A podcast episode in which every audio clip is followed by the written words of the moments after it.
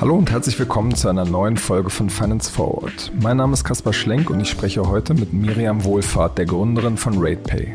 Miriam hat RatePay bereits vor zehn Jahren gegründet. Das Payment-Unternehmen bietet für Online-Händler wie About You Rechnungs- und Ratenkauf an.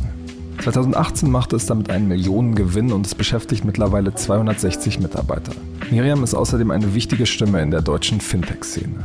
Im Podcast haben wir darüber gesprochen, dass sich neue Unternehmenskunden nur schwer per Videokonferenz oder per Mail finden lassen und wie neue Kollegen bei RatePay in der Corona-Krise gerade angelernt werden.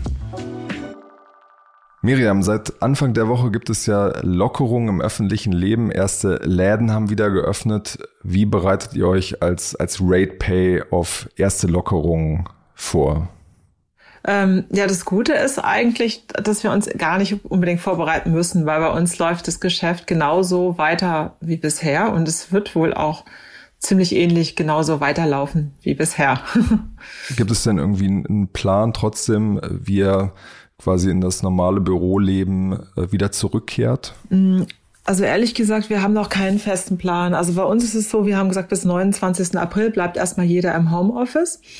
Und ähm, wir gucken uns dann gegen Ende nächster Woche an, wie das Ganze laufen wird. Es hat jetzt bei uns dermaßen gut geklappt mit dem Homeoffice, dass der operative Betrieb genauso weitergegangen ist wie vorher. Deshalb kann man sich da jetzt auch echt Zeit mitlassen. Und ich könnte mir vorstellen, dass wir vielleicht anfangen, einzelne Abteilungen wieder zurückkehren zu lassen oder mal schauen. Also wir sind, wir lassen, wir, wir lassen es noch ein bisschen auf uns zukommen. Ja.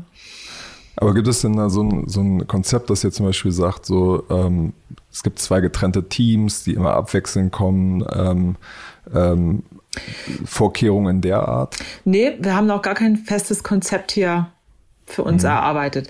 Also es ist ja quasi auch, ich meine, wir wurden ja davon auch mehr oder weniger überrascht, als es angefangen hat. Äh, was war das da am 12. März oder so, sind wir mit 80 Prozent der Leute quasi von einem Tag auf den anderen ins Homeoffice gezogen und äh, der restliche Teil, also die Buchhaltung und das Callcenter, die sind dann drei Tage später hinterhergezogen, als alle ausgestattet waren.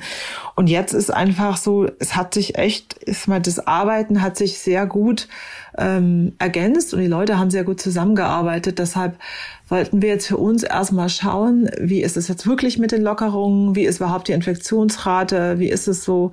Äh, also wir sind da relativ flexibel und können dann auch flexibel sagen, so wir gehen jetzt wieder mit einem Teil ins Büro oder nicht.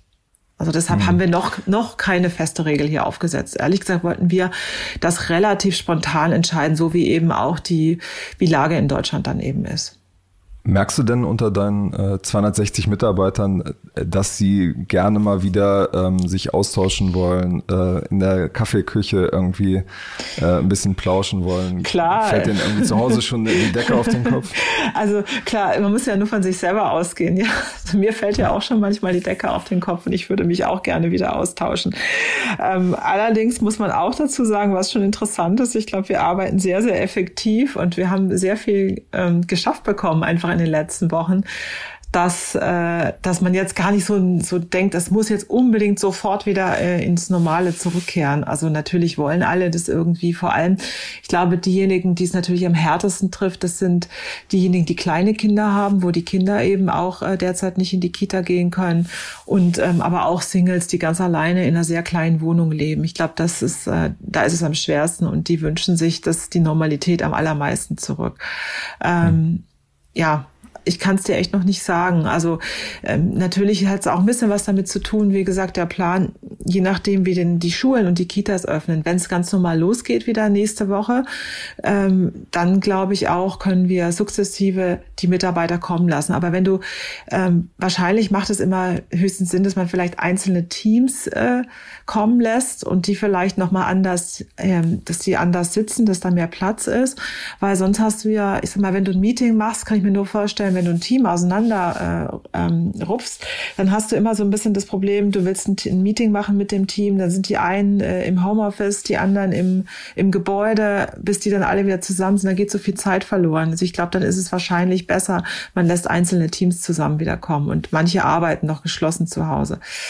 Aber, mhm. aber wie gesagt, nee, auch da ist noch keine Entscheidung getroffen. Deshalb will ich hier nicht irgendwie was erzählen, wenn unsere Kollegen das anhören die sagen die, ah, das hast du aber so und so gesagt. Nein, also wir haben die Entscheidung noch nicht getroffen. Aber es wäre zumindest ein schöner Anreiz, um den Podcast von Finance Forward zu hören. Auf jeden Fall. Kann ich dann sagen, also hier erfahrt ihr, wie es jetzt in Zukunft weitergeht. Ja, hier und alle anderen Hörer äh, genau. äh, bekommen sie mit, wie es bei ja, läuft. Aber wie gesagt, ich kann es auch kaum abwarten, ehrlich gesagt, die Kollegen wiederzusehen. Ich finde das auch, also es sind meine fünf Wochen jetzt. Das ist schon echt eine lange Zeit.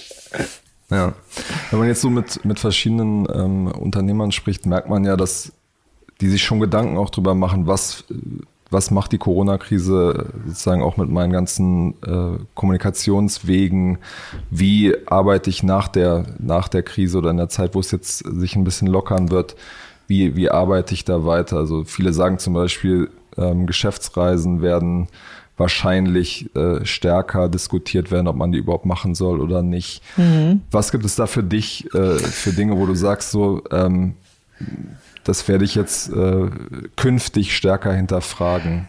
Also es ist schon das Thema Geschäftsreisen, auf jeden Fall. Also ähm, wir hatten auch im Rahmen der ganzen ich sag mal, CO2-Neutralität hatten wir letztes Jahr auch unseren Footprint bewertet und wollten den auch deutlich bessern und waren da eigentlich schon vor Corona, wollten wir mehr Maßnahmen einführen, wie wir zum Beispiel Flugreisen etwas beschränken, ab einer bestimmten Anzahl von Kilometern, dass man wirklich äh, dann erst das Flugzeug benutzt ab 500 oder 600 Kilometer und nicht wegen jedem kleinen Ding auch irgendwo hinfährt. Ich kann mir aber vorstellen, dass wir jetzt auch das ganze Thema Reiserichtlinie in Anführungsstrichen nochmal neu denken, weil ähm, ich glaube, wir haben jetzt echt gelernt, dass man nicht für jedes Meeting irgendwo hinfliegen muss. Und äh, gerade wenn man sich schon kennt, ähm, glaube ich, umso mehr macht es Sinn, dass man dann einfach auch hier Remote-Meetings macht. Es geht ja gut. Also ich glaube, das hatten wir uns vor fünf Monaten, äh, vor fünf Monaten, vor fünf Wochen gar nicht so richtig vorstellen können. Dass wir ja inzwischen haben wir jedes Meeting quasi in Video in, in Teams verlegt und ähm, es hat super geklappt. Und ich glaube, wir werden deutlich weniger reisen, ja. Auch ich werde deutlich weniger reisen in Zukunft. Allerdings, äh, was, was ich nach wie vor, was ich glaube, was man einfach haben muss, ähm, das ist, äh, dass es kleinere Konferenzen gibt, dass du auch Leute triffst, auch gerade um, auch um Neugeschäft zu gewinnen. Das geht ja gar nicht so einfach über Videokonferenz, ja, wenn du, mhm, das wäre meine nächste Frage gewesen, so was, was sind eigentlich die Dinge, äh, wo, wo du gemerkt hast, das lässt sich eigentlich nicht, nicht mhm. ersetzen? Also, ja, gerade, ja, ich sag jetzt mal, äh, Kundenakquise, wenn du so möchtest, ja. Also zum Beispiel äh, unser Vertriebsteam kann ja schlecht, ich meine, irgendwelchen Menschen einfach einen Link schicken, einen Zoom-Link oder einen Teams-Link hier. Hallo, ich möchte gerne mal mit dir sprechen. Äh, hier akzeptier doch mal meine, meine Videoeinladung. ja, stell dir das mal vor. Also das ist vielleicht dann die neue Art von äh, von Neukundenakquise, aber das äh, das äh, geht natürlich nicht und das ist natürlich schon schwieriger, wenn äh, also in der in der Neukundenakquise Akquise Menschen anzusprechen, die du noch nicht kennst. Ja, weil so gehst du eben auf Messen, auf Konferenzen, ähm, auf Veranstaltungen zu gewissen Themen und du kommst ganz automatisch mit Leuten in Kontakt und gerade unserem Vertrieb fehlt das schon sehr. Hm. Gab es denn Deals, die zustande gekommen sind, quasi nur per, per Video oder ist das im Moment noch nicht, ja, also, nicht denkbar? Ja, doch, doch. Also wir haben, aber noch ist er nicht ganz entschieden. Also wir sind gerade noch in so einer Ausschreibung und es ist ganz lustig. Das ist eine internationale Ausschreibung und die ist quasi nur jetzt während Corona passiert. Also sämtliche Meetings, äh, die eigentlich hätten mit Menschen aus unterschiedlichen Ländern stattfinden sollen, die sind jetzt alle quasi, haben in Microsoft Teams stattgefunden stattgefunden, aufgrund von Zeitverschiebungen auch zu komischen Uhrzeiten und mit sehr, sehr vielen Menschen. Also dann irgendwann nachts, oder? Nee, aber spät abends dann.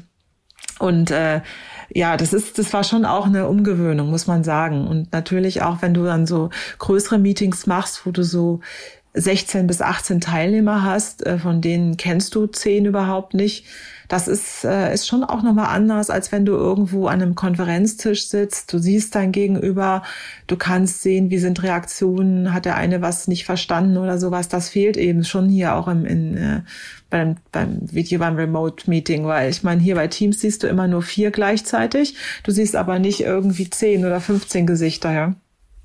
Hm.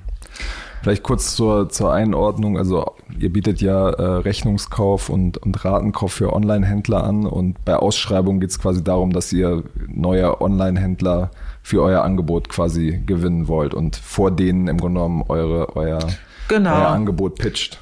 Genau, also wir machen ja im Prinzip, wir machen ja Zahlungslösungen für nachgelagerte Bezahlung, wie du schon richtig gesagt hast, wir machen das für Rechnung, Rate und auch für Lastschrift und garantieren eben immer dem Händler, dass er sein Geld bekommt. Und unsere Kunden sind klassische große Online-Händler, Plattformen, Mobilitätsanbieter, aber auch ähm, Partner wie Payment Service Provider, wie Etienne, Wirecard, Netz und so weiter. Das sind auch unsere Kunden, wenn du so willst.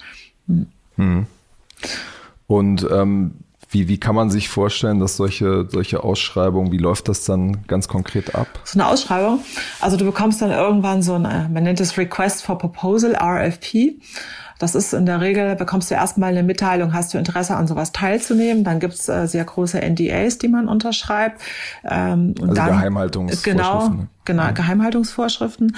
Und wenn man das dann alles unterschrieben hat, bekommt man in der Regel einen großen Fragenkatalog. Ähm, in so einem Fall, der hat locker mal so 20 Seiten und man hat dann schon eine, eine große Menge Fragen, die da beantwortet werden. Da geht es dann um Fragen der, wie laufen Prozesse ab, äh, wie ist das, wie, wie ist die Interaktion mit den Kunden, wie ist das technisch integriert, was ist ein guter Pfad, was ist ein schlechter Pfad, was sind mögliche Fehler, die passieren können, was sind Reklamationen, äh, wo du einfach im Prinzip ganz viele Prozesse beschreibst, wie etwas abläuft, wie ist die technische Ausstattung, wie redundant ist das System von uns, also was passiert, wenn eben ein Stromausfall ist, was passiert, wenn ähm, irgendwie wie der, der Betrieb aus irgendeiner, ähm, aus irgendeinem Grund unterbrochen wird, wie schnell sind die Antwortzeiten, äh, wie viel schnelle Antwortzeiten können wir garantieren, was sind wir bereit, also SLAs sind Service Level Agreements, das heißt, äh, wir haben ja Echtzeitbetrieb, äh, wie hoch sind die Verfügbarkeiten? Und, und, und. Das sind tausende von, also nicht tausende, aber es sind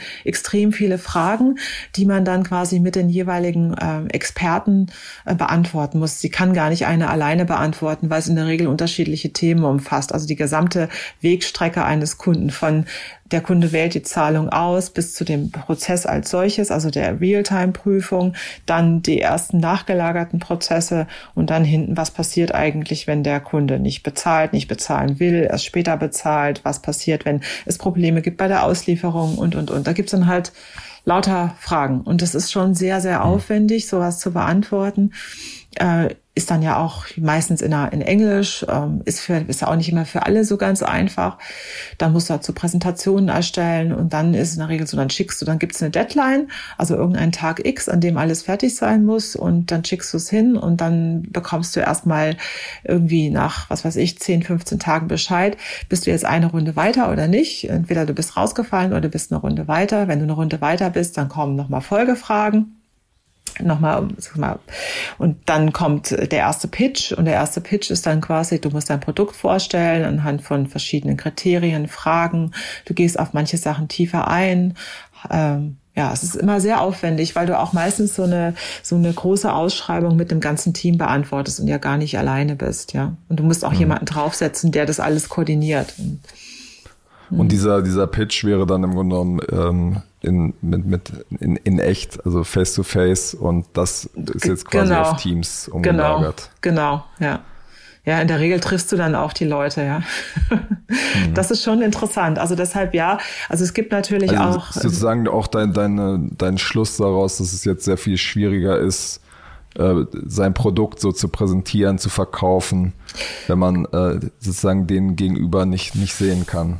Genau, also ich meine, das hat jetzt schon alles gut geklappt und du musstest dich natürlich äh, vielleicht und auf der anderen Seite haben wir uns echt, echt top vorbereitet auf diese Präsentation. Wir haben dann mit jedem Kollegen, äh, jeder hatte so seinen eigenen Redepart, weil es ja um unterschiedliche Themen ging, einmal um Operations, Risk, Technik und so weiter. Und ähm, das hat super funktioniert. Vielleicht hätte man sich gar nicht so sehr vorbereitet, wäre das äh, nicht so in dieser Form gewesen. Ich weiß es nicht, aber so war es ja extrem mhm. wichtig, sich super vorzubereiten. Ja. Hm, okay. Wir werden sehen. Aber da ist es ja so, also dieses, diese, diese Ausschreibung, die kam ja, die wurde ja an uns herangetragen.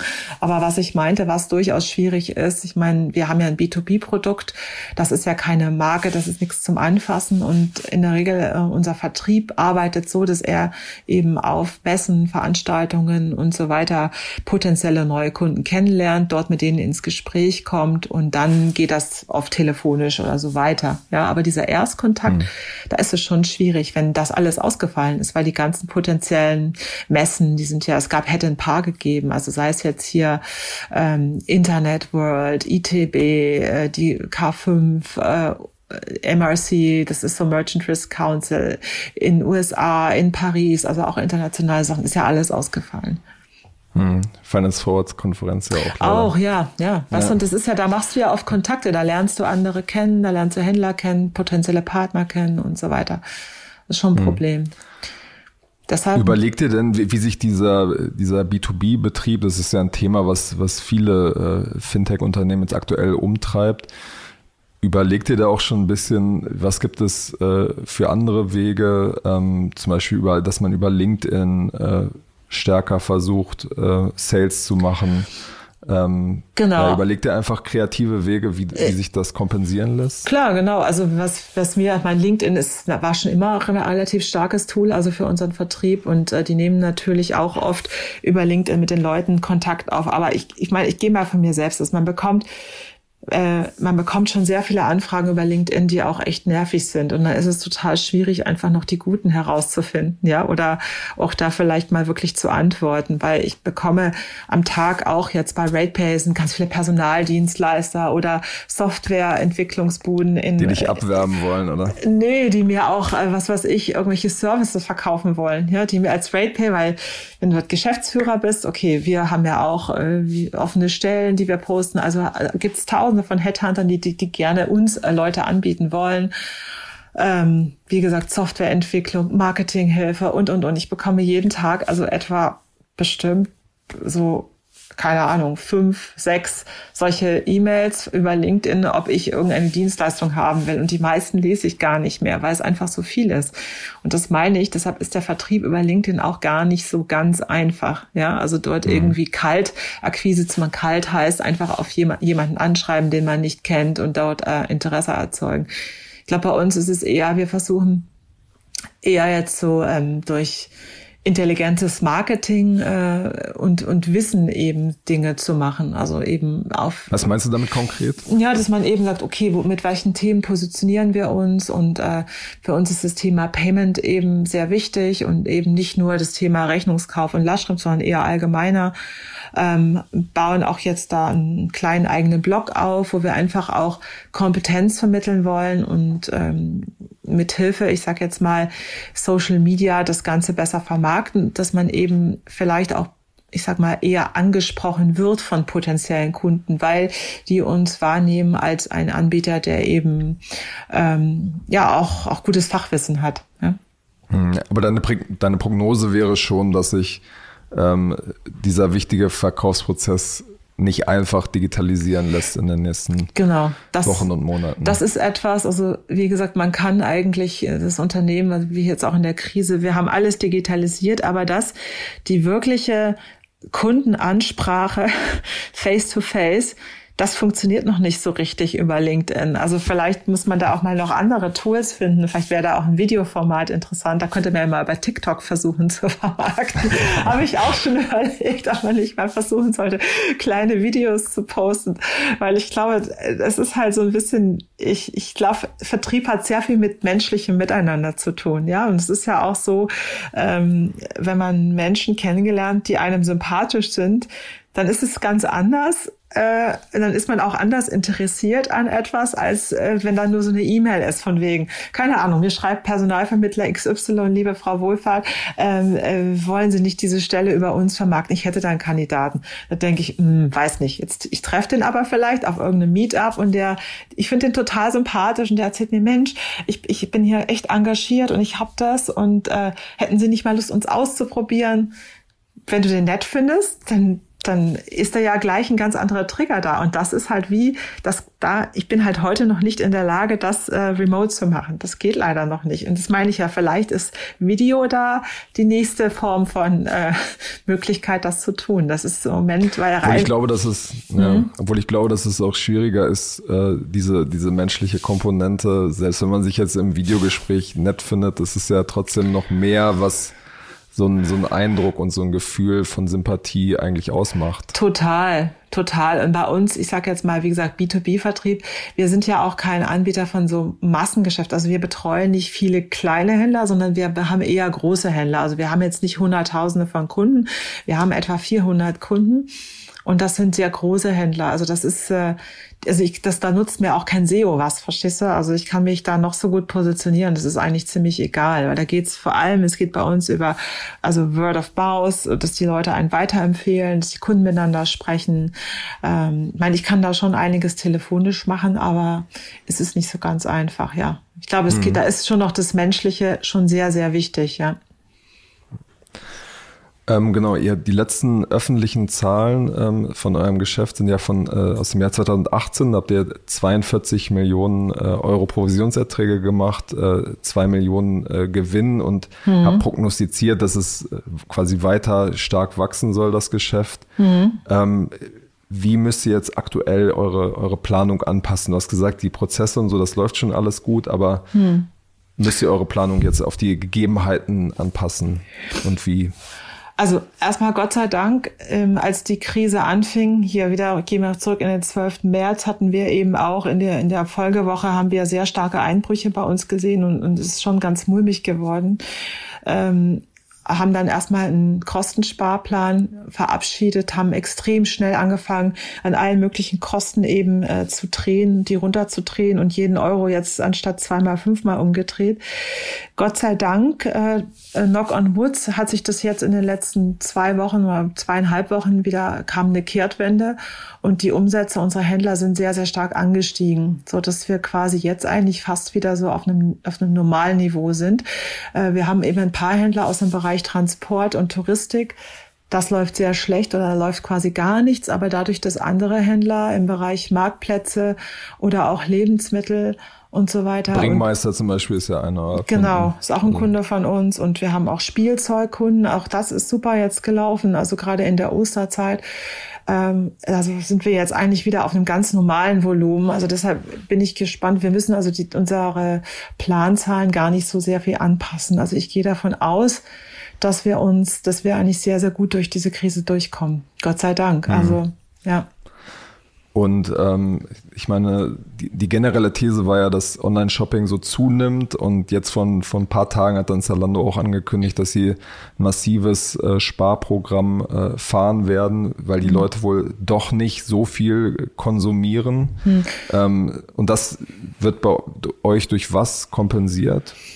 Naja, also wir sind sehr, sehr divers aufgestellt, sagen wir es mal so. Dadurch, dass wir, ich habe schon, oder vor eineinhalb Jahren haben wir angefangen, uns äh, darüber zu diskutieren, wo eigentlich die Trends hingehen. Die Reise im E-Commerce ist eben sehr stark geprägt von Plattformen, ja, und nicht so sehr dieser Einzelshop. Und ähm, wir haben damals äh, also eine Marktform, ähm, eine Marktform, eine Marktplatzlösung gebaut, zusammen mit Etienne, ähm, auch für eBay zum Beispiel, haben äh, eine Marktplatzlösung gebaut für Otto, der Otto, Neu Otto Marktplatz der neue und für Metro. Ähm, das kommt uns heute, muss man sagen, finde ich, äh, das ist sehr, sehr gut, weil es das das Geschäft ist halt dort diverser. Es ist halt nicht nur eine Kategorie. Du hast halt das Problem, wenn du eine Kategorie hast, wie zum Beispiel Bekleidung, was vielleicht jetzt nicht ganz so toll läuft, weil äh, was kaufst du denn jetzt? Ich kaufe jetzt ja nicht mehr tausend neue Klamotten, sondern eher was jetzt für Sport oder was Gemütliches für zu Hause. Im Moment ich habe ja auch gar nicht so die Gelegenheit, meine neuen Klamotten auszuführen. also, mhm. Aber ich brauche aber alle möglichen Dinge des Alltags, die kaufe ich mir ja trotzdem. Und die kaufe ich jetzt online. Die habe ich vielleicht, vielleicht vorher noch mehr hier mal auch mal in einem Laden um die Ecke gekauft oder in, in einem Supermarkt, in einem größeren oder wo auch immer. Das kaufen die Leute ja nach wie vor online. Das heißt, dadurch, dass es breit aufgestellt ist auf den Marktplätzen, weil es da einfach ein größeres Sortiment gibt an Dingen, kaufen die Leute alles dort ein. Ja? Und das ist jetzt für uns sehr gut dass wir auf dieses Pferd gesetzt haben, weil wir dadurch einfach eine, also diese, wir haben einfach eine breitere Streuung an, an Dienstleistungen. Und dadurch, wie gesagt, wir haben Kunden aus dem Lebensmittel, Spielzeug, äh, Haushaltsgeräte, Home und Garden, äh, die laufen ja alle gut und, äh, und laufen zum Teil sogar besser als sonst und dadurch werden die anderen jetzt kompensiert. Ja. Mhm. Was, was wären so Stellschrauben gewesen ähm, für so einen Worst Case, dass die, die Einnahmen bei euch einbrechen? Also habt ihr da auch über, über Kurzarbeit diskutiert? Ähm, also Anstellungsstopp? Ähm, Gott sei Dank, also erstmal erstmal nicht. Also die ersten Maßnahmen waren quasi ein extremes Cost-Cutting. Das heißt also erstmal Freelancer leider, ja, dass man sagt, okay, wir, mhm. wir, wir gucken jetzt mal ganz genau hin, was haben wir für Freelancer, wie lange brauchen wir die, was ist da wirklich lebensnotwendig. Also wir haben alles, alles geguckt, was lebensnotwendig ist sag's mal so, ja. Und äh, leider sind da auch manche Sachen gerade im Marketingbereich, das ist oft nicht lebensnotwendig für ein Unternehmen, äh, also für uns, wo wir dann erstmal da alles gekürzt haben und erstmal äh, quasi on hold gesetzt. Auch eine gewisse Form von auch, wo wir gesagt haben, okay, wir gucken uns jedes Hiring an, jedes Hiring, was oder jeder neue Mitarbeiter geht jetzt durch unsere Geschäftsführung, durch ein Board jede Woche und äh, wir müssen jeder nochmal genau begründen, warum wir das brauchen, warum das extrem wichtig ist und so weiter weiter. Also einfach da mit sehr, sehr viel mehr Augenmaß rangegangen. Und wir haben, wir haben dann auch jeden Morgen ähm, eine GL-Runde, also eine Geschäftsleitungsrunde gemacht, äh, um auch aus den, jedem Bereich eben nochmal durchzugehen, wo sind, wo sind irgendwie Themen aufgekommen, die für uns jetzt, äh, die einfach, ich sag mal, abnormal sind oder wo wir besondere Maßnahmen brauchen, weil wir haben ja auch, ich meine vom Geschäft her, müssen wir natürlich auch aufpassen, dass zum Beispiel unsere Händler nicht insolvent gehen oder was passiert, wenn ein Händler in die Insolvenz rutscht, weil ähm, wir garantieren, wir kaufen Forderungen. Das ist für uns eben auch gefährlich. Deshalb müssen wir das viel stärker monitoren oder wenn sich da Zeichen ergeben, dass wir da sehr eng mit dem Händler arbeiten. Gleiches ist zum Beispiel auch äh, einzelne unserer Händler. Habt ihr das denn bei Einzelnen jetzt schon gemerkt, dieser 400 Kunden? Das ist äh, ja, da ein bisschen. Ja, haben wir auch schon gemerkt, ja. Also wir haben auch gemeinsam Lösungen Lösung gefunden. Ähm, aber das ist natürlich schon auch, äh, ähm, ich sag mal, schon auch eine andere Form von, ja, du musst halt sehr vorsichtig agieren. Ja, du willst auf der einen Seite möchtest du dem Händler ja auch weiterhin ermöglichen, dass der Geschäft macht, aber selber musst du dich natürlich auch schützen, damit du nicht von so einer Insolvenz mitgerissen wirst. Ja, weil, wie gesagt, wir kaufen Forderungen und äh, wenn dann ein Händler zum Beispiel nicht mehr ausliefern würde und wir hätten den aber schon ausbezahlt, das ist schon äh, nicht so ganz ohne. Deshalb äh, an mhm. der Stelle sehr, sehr vorsichtiges Agieren, sehr äh, unser Key Account Management die waren, also ich mal sagen, jetzt auch in der Krise extrem am Anschlag. Also wir haben, ich glaube, bei uns hat niemand jetzt äh, irgendwie sagen können, ich habe weniger zu tun oder ich habe hier viel Zeit, irgendwie zu Hause Spieleabende und, und, und Filme zu gucken, weil wir einfach echt auch mehr an Arbeit hatten. Hm. Ich hatte gesehen, dass äh, das Tausendkind auch zu euren äh, Kunden hm. ähm, gehört und das ist ja ein Unternehmen, was jetzt gerade ja. sozusagen durch die Corona-Krise beschleunigt äh, Insolvenz anmelden. Genau, musste. das hat man ja der Presse entnehmen können, ja. Mhm. Ja. Aber das äh, hat euch jetzt nicht irgendwie stark getroffen, weil es auch nicht so ein Nein. großer Player ist. Oder? Tausendkind ist ein schöner Händler, aber wir haben auch mit Tausendkind gemeinsam auch eine Lösung entwickelt. Hm. Mhm. Okay. Und ähm, wenn ich jetzt deine Worte richtig interpretiere, Kurzarbeit ist deswegen jetzt aktuell bei euch kein nein, Thema. Nein, hm. Auch, also gar nicht. Also wie ja, gesagt, das, und, Gott sei ähm, Dank äh, haben wir auch und wir haben auch den, den Mitarbeitern natürlich, als dieser Sparmaßnahmenkatalog da vorgestellt worden ist, ist natürlich auch nicht so toll für alle, aber ich glaube, jeder hat da super Verständnis für gehabt und unsere Mitarbeiter waren dann auch irgendwo schon auch sehr stolz, dass wir es einfach auch schaffen können, durch die Krise zu gehen, ohne dass uns wirklich was Schlimmes passiert. Ja. Hm. Wir hatten jetzt äh, Anfang der Woche die Meldung, dass ähm, große Player wie, wie N26 und SumUp, ähm, die in den letzten Monaten massiv Leute eingestellt haben, äh, jetzt erstmal so ein bisschen auf die Bremse getreten haben. Zum einen aus, aus logistischen Gründen, weil es einfach schwierig ist, äh, Leute onzuboarden äh, und natürlich auch äh, sozusagen vor dem Hintergrund, dass man jetzt ein bisschen auf Sicht fährt und guckt, wie entwickeln sich eigentlich die Einnahmen. Ähm, Genau, mhm. es gibt Kurzarbeit in beiden äh, Unternehmen. Mhm. Äh, ihr seid ja auch, was die Mitarbeiter angeht, ein, ein schnell wachsendes Unternehmen. Mhm. Was ist da eure Philosophie? Also werden da jetzt auch nur noch die, die Leute eingestellt, die am dringendsten gebraucht werden? Ähm, also bei uns ist es so, wir haben ja noch nie in so großen Stil Massen von Menschen eingestellt. Das ist ja bei uns eher, RatePay ist ja auch nie so extrem schnell gewachsen, sondern eher ich würde mal sagen, nachhaltig und immer so mit, mit Kundenwachstum gewachsen und je nachdem, wie wir gewachsen sind. Deshalb haben wir selten so, dass wir sagen, wir haben jetzt nicht im Monat 50 neue Leute eingestellt. Es gab sicherlich mal Monate, wo es vielleicht auch mal zehn neue war, wenn wir auch größere Kunden gewonnen haben, neue. Deshalb, es ändert sich jetzt gar nicht so furchtbar viel. Also wir sind, wir, wir werden nach wie vor einstellen, aber wahrscheinlich, was ich meine, ähm, was sich ein bisschen geändert hat, dass früher jeder Bereich im Prinzip seine Leute selber einstellen konnte. Und jetzt machen wir das äh, in einem Hiring Board. Jeden Dienstag besprechen wir jede neue Stelle, die wir einstellen wollen. Und jeder muss quasi aus seinem Bereich das auch pitchen vor den anderen in der Geschäftsführung, warum wir das brauchen. Hm. Und wie funktioniert dann ganz, ganz praktisch äh, so ein Onboarding-Prozess, wenn ihr, wenn ihr sagt, mhm. so, die Person ist es, ähm, mhm. ihr habt die vielleicht schon vor Corona einmal, ein, zwei Mal getroffen. Mhm. Wie läuft dann sozusagen dieser weitere Prozess jetzt? Das ist ja eine Sache, die eigentlich auch auf einer persönlichen Begegnung total, total, total. Also wir hatten, wir hatten jetzt in der Corona-Zeit etwa ich glaube, vier oder fünf neue Mitarbeiter, die jetzt in der Zeit angefangen haben. Ähm, bei mir ist es ja so, ich verantworte ja den Marktbereich, also Vertrieb, Marketing und äh, Produktbereich. Bei mir haben in der Zeit, also während Corona, während der Homeoffice-Zeit zwei angefangen und, und quasi zwei weitere hatten am 1. März angefangen. Also die waren gerade am 1. März, die waren im Prinzip eine Woche im Büro und äh, die anderen sind dann, äh, die sind dann jetzt quasi im die sind im April dann gekommen. Ja, für die ist es natürlich, äh, es war schon ungewohnt, weil der erste Arbeitstag im Homeoffice, du kennst deine Kollegen nur virtuell. Ja, das ist, äh, aber wir haben versucht, ähm, auch das Ganze, wir haben immer so Newbie-Onboarding, das machen wir einmal im Monat. Also alle neuen Mitarbeiter werden bei uns einmal durch so ein paar Tage Onboarding-Prozess äh, die müssen den bei uns absolvieren und ähm, da lernen sie alle Abteilungen kennen. Jede Abteilung stellt sich vor. Es gibt Präsentationen, es gibt Workshops. Das ist jetzt äh, ist remote erfolgt, ja. Und äh, mhm. ich freue mich schon sehr, diese neuen Kollegen dann auch mal endlich in, in Realtime zu treffen, ja. Das ist schon, also mhm. die, das finde ich schon auch so ein bisschen, also für die hat es mir so ein bisschen leid getan, ja, weil für die ist es auch so, Mensch. Äh, aber die haben sich, äh, die waren zum Teil ganz begeistert, weil alles super funktioniert hat. Ja. Immerhin. Ne? ähm, du bist ja in der äh, Fintech-Szene auch sehr gut äh, vernetzt, hast Kontakt zu, zu vielen anderen äh, Unternehmern und Managern. Ähm, was ist da dein, dein Eindruck?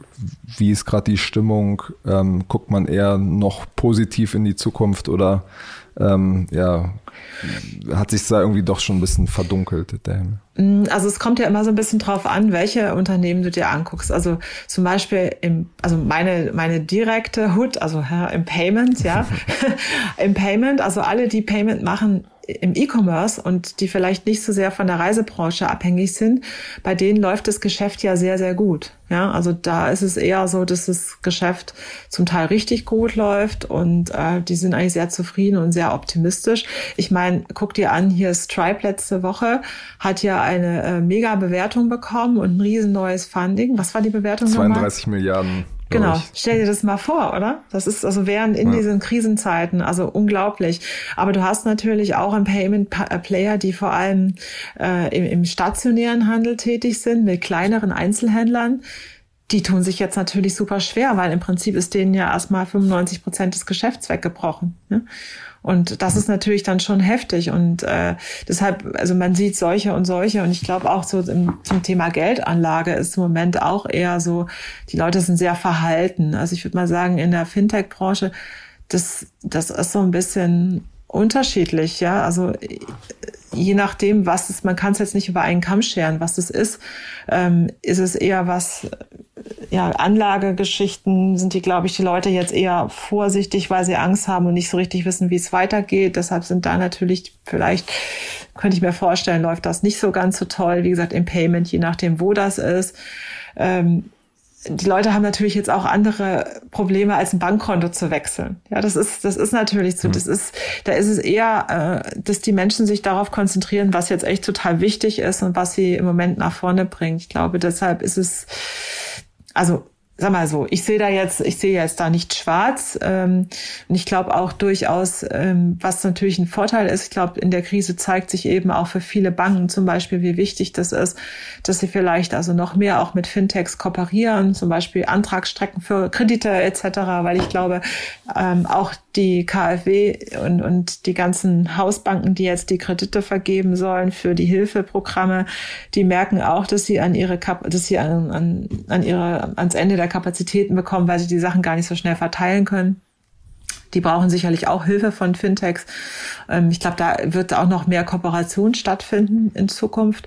Aber ähm, ich finde jetzt die Stimmung ist eigentlich ganz gut. Also diejenigen, die vorher mhm. gut aufgestellt sind, ähm, die werden es auch weiterhin schaffen. Ich meine, es gab jetzt auch Fundings in der Krise. Klar, es werden einige, es wird, es wird welche geben, die werden es vielleicht nicht so gut überleben, aber ich finde die Stimmung eigentlich ganz okay. Hm, okay. Ähm, Abschlussfrage, ähm, was ist die erste Sache, die du jetzt nach dem, nach dem Lockdown äh, tun wirst? Also ich bin ja immer, also ich weiß ja noch gar nicht so richtig, wie jetzt eigentlich der Lockdown endet, weißt du so. Also ich habe schon über, das habe ich jetzt auch schon oft überlegt, was, also auf jeden Fall erstmal Freunde wieder treffen, also so in einer Gesellschaft sein von hm. Menschen, die jetzt, äh, ich habe ja jetzt meine Familie um mich und äh, aber mir fehlen auch sehr meine Freunde, auch mal so größere Runden zusammenzusitzen bei einem Essen und auch meine Familie wiederzusehen. Die sind in Süddeutschland, also das, äh, ich habe da schon auch äh, Sehnsucht, also vor allem nach den Menschen. Dann freue ich mich drauf, einfach mal wieder schön essen zu gehen, ja, und nicht mehr zu kochen die ganze Zeit. also wir haben jetzt immer ganz viel gekocht und auch gut gekocht, aber ich habe jetzt auch langsam keine Zeit mehr, auf, äh, keine Lust mehr auf Kochen.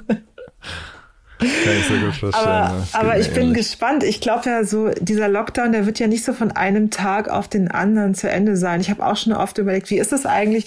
Wie geben wir, geben wir uns eigentlich dann die Hand wieder? Ja, oder ist das etwas, was wir erstmal nicht tun? Wie begrüßen wir uns in Zukunft? Äh, wie lange wird das dauern, bis Nur das noch wieder? Mit dieser Corona-Begrüßung. ja, ja, genau. Aber das ist auch so. Deshalb, deshalb, es gibt ja, das kommt jetzt erstmal ja ein softer, ein softes Ende des Lockdowns. Films, ja, es ist ja auch noch nicht alles. Ich würde auch gerne mal wieder ins Kino gehen. Und, ja, es ist ja auch einfach dieses Gefühl von, also dass die Freiheit irgendwie also nicht da ist, das ist ja schon auch ganz schlimm. Man geht ja gar nicht so oft ins Kino, ins Theater oder ins Konzert, aber dass es es nicht gibt, das ist eben, oder dass man nicht darf, das ist, glaube ich, das Schlimme dabei, oder? Ja. Wollen wir hoffen, dass es äh, ja in den nächsten Monaten sich irgendwie äh, bessert ähm, für alle Beteiligten. Alles klar, vielen Dank für deine Zeit, Miriam, und bis zum nächsten Mal. Danke dir, Kaspar. Mach's gut, ja? Tschüss. Bis dann, ciao.